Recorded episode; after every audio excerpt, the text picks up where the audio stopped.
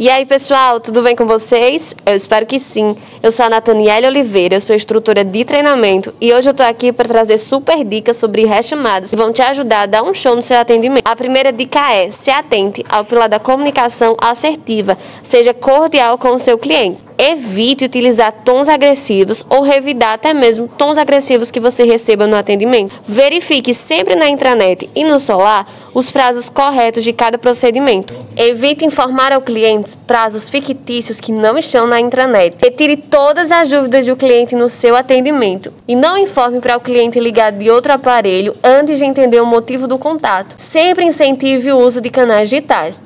Porém, não incentive o uso de canais digitais quando o atendimento só pode ser feito pelo teleatendimento.